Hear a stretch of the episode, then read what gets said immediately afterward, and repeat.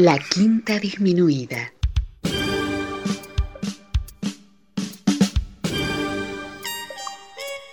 Jazz desde la ciudad más cercana al cielo.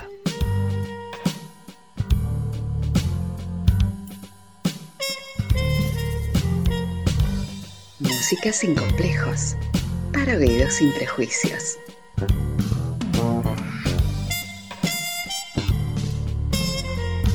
Una producción de Nicolás Peña.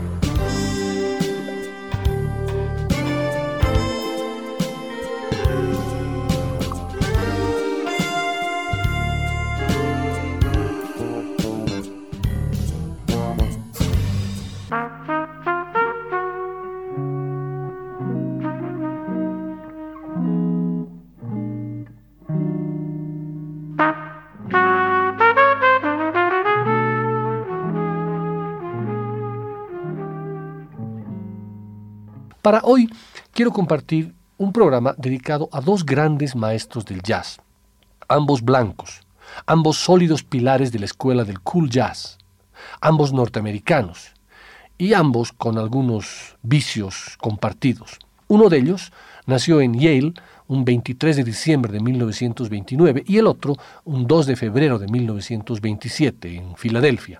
También ambos murieron casi a la misma edad, el primero a los 59 años y el otro a los 64. Uno fue trompetista y cantante y el otro saxofonista tenor. Si bien ambos desarrollaron importantísimas carreras solistas, también grabaron juntos algunos álbumes en su época de veinteañeros y también en un encuentro histórico en Estocolmo en el año 1983. Pero hoy no escucharemos estas colaboraciones conjuntas ni tampoco las obras más importantes de su carrera solista. Esta noche escucharemos las que fueron sus últimas presentaciones en vivo antes de su muerte, poco tiempo antes. Acomódense a gusto para escuchar este programa dedicado a Chet Baker y Stan Getz, un programa que lo podemos bautizar como Los últimos días de Chet y Stan.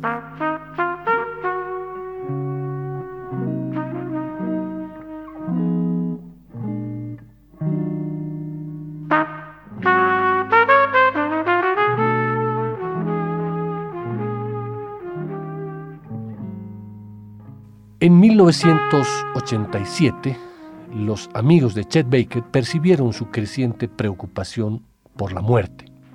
En una carta, Chet mencionaba, la muerte puede llegar inesperadamente. Quiero que me recuerden cuando ya no esté. Parecía empeñado en atar cabos sueltos. Estando de paso por los Estados Unidos, alquiló una motocicleta y fue a Oklahoma a hacer la que sería la última visita a su familia intentando tal vez quemar el último cartucho para mantenerlos y aliviar sus remordimientos. Instó a Carol, su tercera esposa legal, a suscribir un seguro de vida a su nombre. A Dean, su hijo, le dio la moto como regalo de despedida. Baker llevaba tanto tiempo avisando a la gente de su inminente deceso que había llegado a parecer uno más de sus trucos para ganarse la simpatía de los demás por muy destruido que aparentara, parecía poseer poderes mágicos de regeneración. Una noche pensabas que estaba muriendo y al día siguiente lo veías y tenía el aspecto fresco como de una flor. En ese periodo, Baker pasó de tocar por propinas a ser la estrella del proyecto más espléndido de su vida. Kurt Gies un productor de la radiodifusión del norte de Alemania, había idolatrado a Baker desde la adolescencia y soñaba con recrear el álbum de 1954, Chet Baker with Strings. Gies proyectó un concierto en el que su ídolo estaría arropado a la vez por la Big Band de la NDR y su orquesta sinfónica. El espectáculo se transmitiría desde el Grosser Sedersaal, un venerable local de Hannover, el domingo 28 de abril. El concierto se inició con un tema que era un guiño a Miles Davis, que muchos dicen que había posibilitado, que había hecho posible el estilo del trompetista. Baker se había convertido en lo que siempre había querido ser. Ahora tocaba más como Miles Davis que el propio Miles Davis. Esto es All Blues.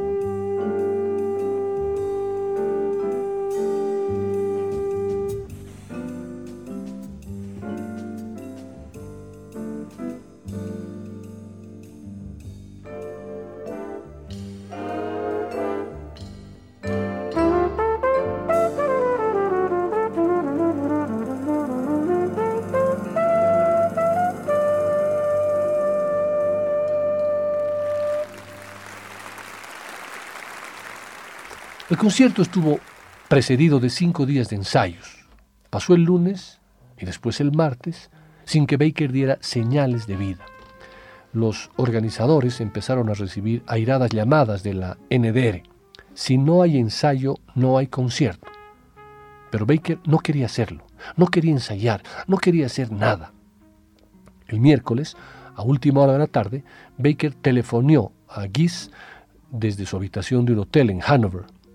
Había ido al teatro, pero el portero lo había mirado de arriba abajo y no le había dejado entrar.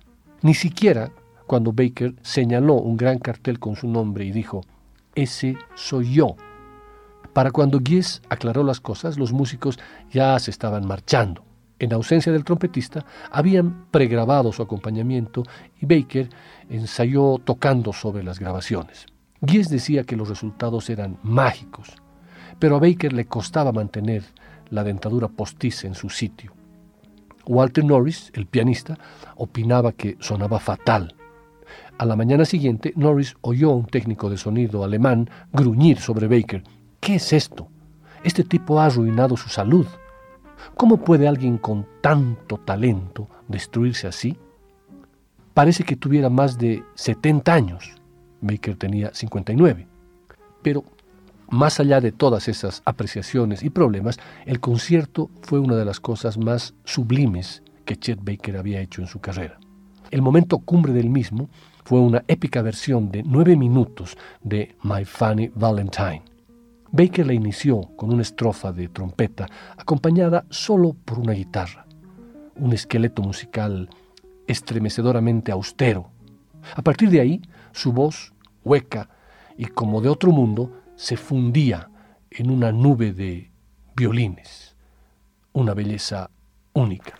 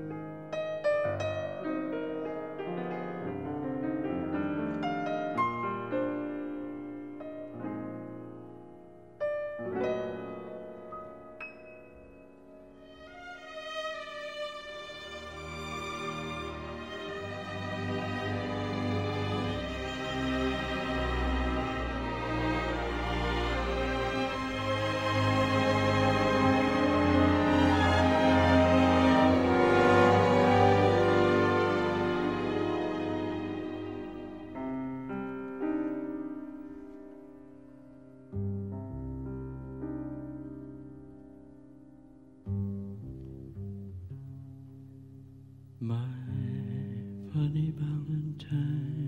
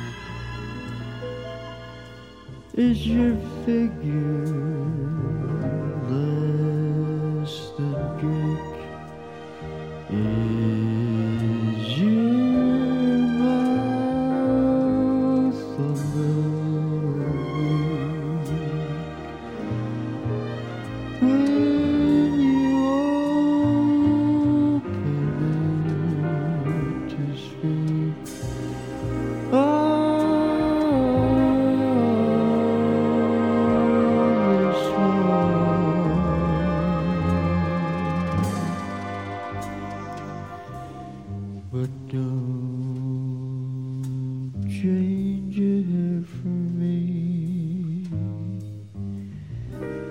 Not if you.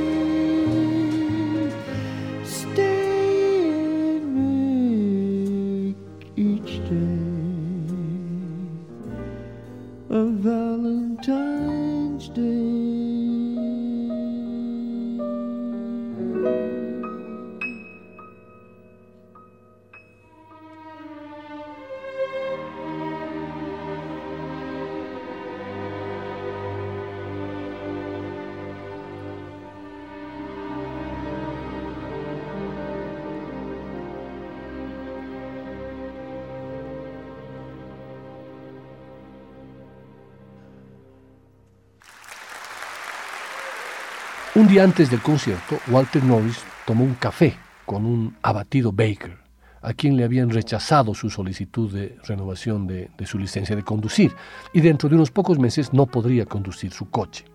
Los dientes de abajo, que aún conservaba, se estaban deteriorando, y las encías le dolían tanto que estaba seguro que no iba a poder seguir tocando mucho tiempo más. Todo se le iba cayendo encima. La noche del concierto había mucha tensión, todos contenían la respiración.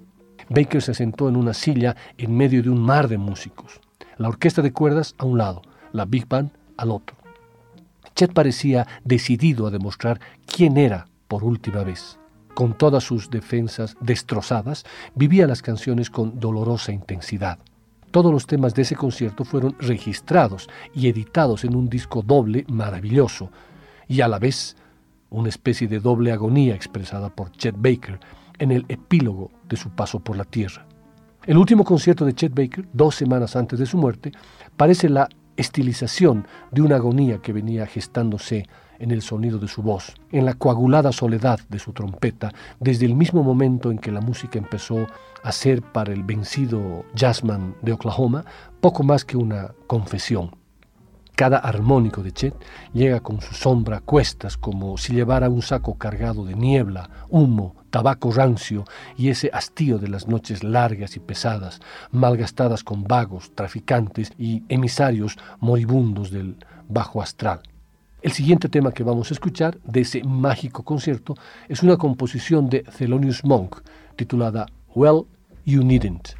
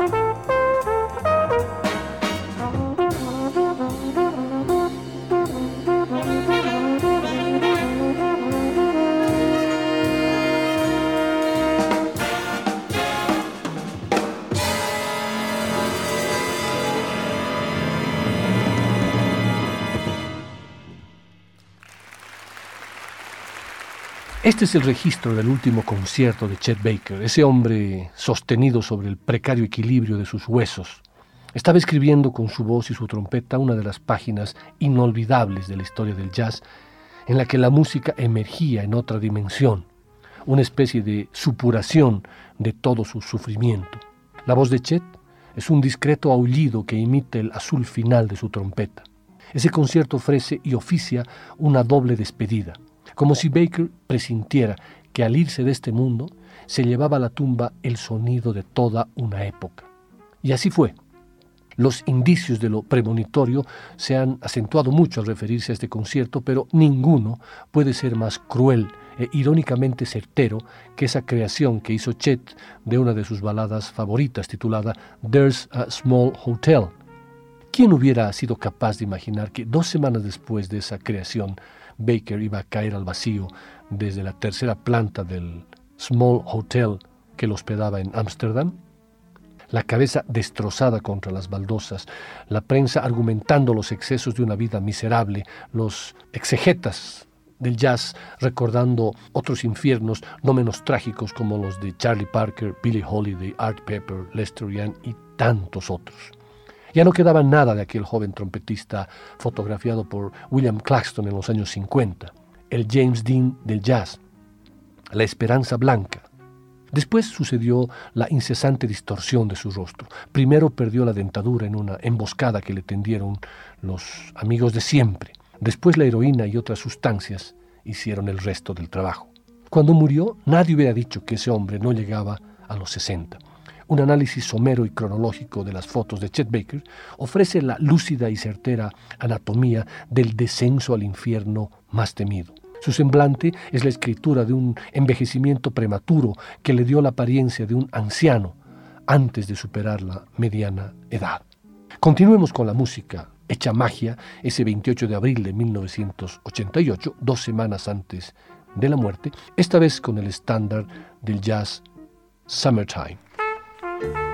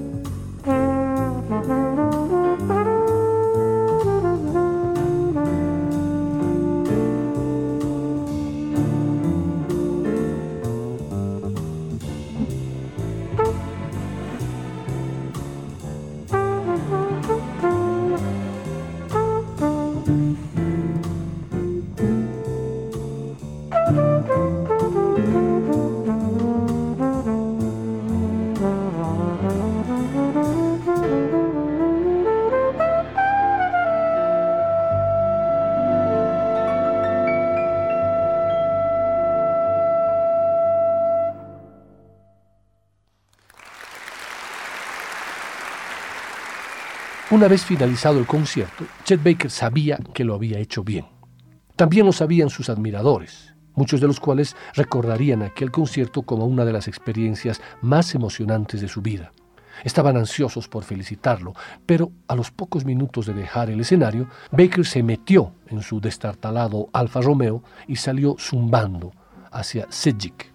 Después se reunió con algunos amigos para pasar unos días que serían espeluznantes. Chet era un absoluto caos mental, recordaba uno de ellos. El trompetista había recibido miles de dólares como pago por el concierto de Hanover y otras actuaciones, y en un momento de cierta lucidez volvió a hablar de comprarse un oasis en Francia para él y su actual pareja, Vavra, pero no creía que fuera a vivir mucho para disfrutarlo. Alucinando de nuevo, telefoneó a otro amigo para advertirle, solo quiero que sepas que si algo me sucede, ya sabes que hay tipos que me andan buscando pero el único que estaba empeñado en destruir a Baker era él mismo, en su propia dulce manera.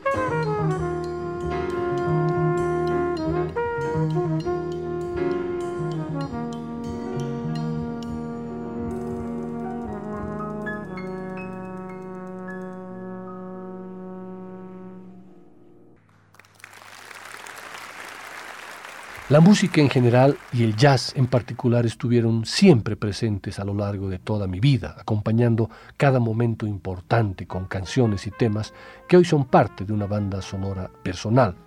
Pero también es cierto que estos temas que pintan mis días con colores únicos han causado estragos entre quienes fueron sus creadores e intérpretes sea por el estilo de vida, bebida, droga, discriminación, viajes penosos, horarios agotadores, la factura que tuvieron que pagar es mucho más elevada que la de quienes se dedican a otros trabajos más tranquilos.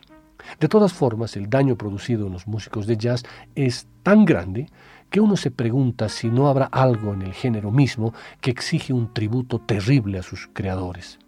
Es un lugar común en el arte que el trabajo de los expresionistas abstractos los empuja de alguna manera hacia la autodestrucción ser el puente de conexión entre un mundo mágico al que pocos tienen acceso y nuestra humana realidad requiere un pago muy elevado.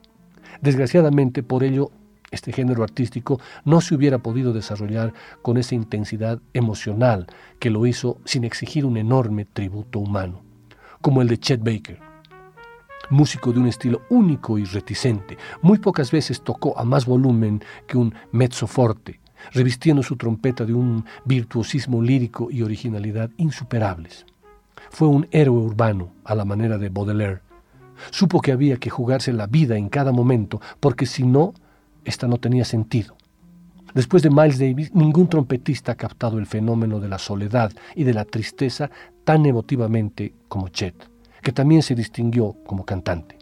Cada nota que brotaba de su trompeta, cada verso que transmitía en sus canciones era como el adiós a un buen amigo. El tema que vamos a continuar escuchando titula Django.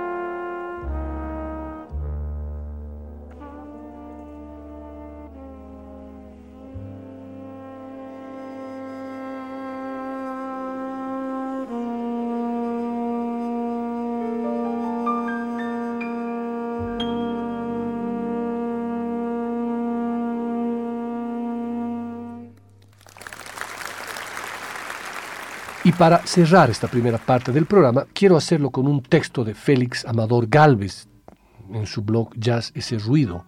En ese blog le dedica a Chet Baker las siguientes líneas.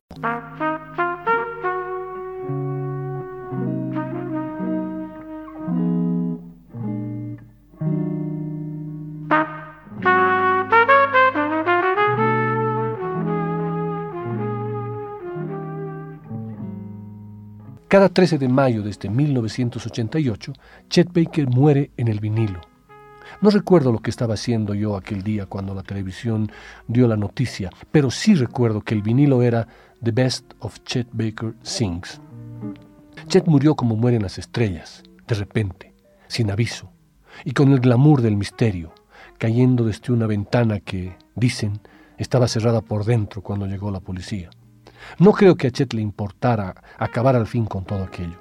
Murió como una estrella porque había vivido como una estrella, elevándose desde la mediocridad de su Oklahoma natal hasta el trono del jazz. Pasó de vivir en una granja a instalarse cómodamente en el imaginario popular, donde las estrellas son siempre creativas y eternas, tocadas por el genio y bellas, ya sea con dientes o sin ellos, a la trompeta o al fliscorno, sobrias o entumecidas por las drogas. Por eso, y no por otra cosa, sigue habitando aquí, junto a nosotros, cada vez que gira el vinilo, como en este I Fall in Love Too Easily, de ese mágico último gran concierto de Chet Baker. I fall in love too easily. I fall in love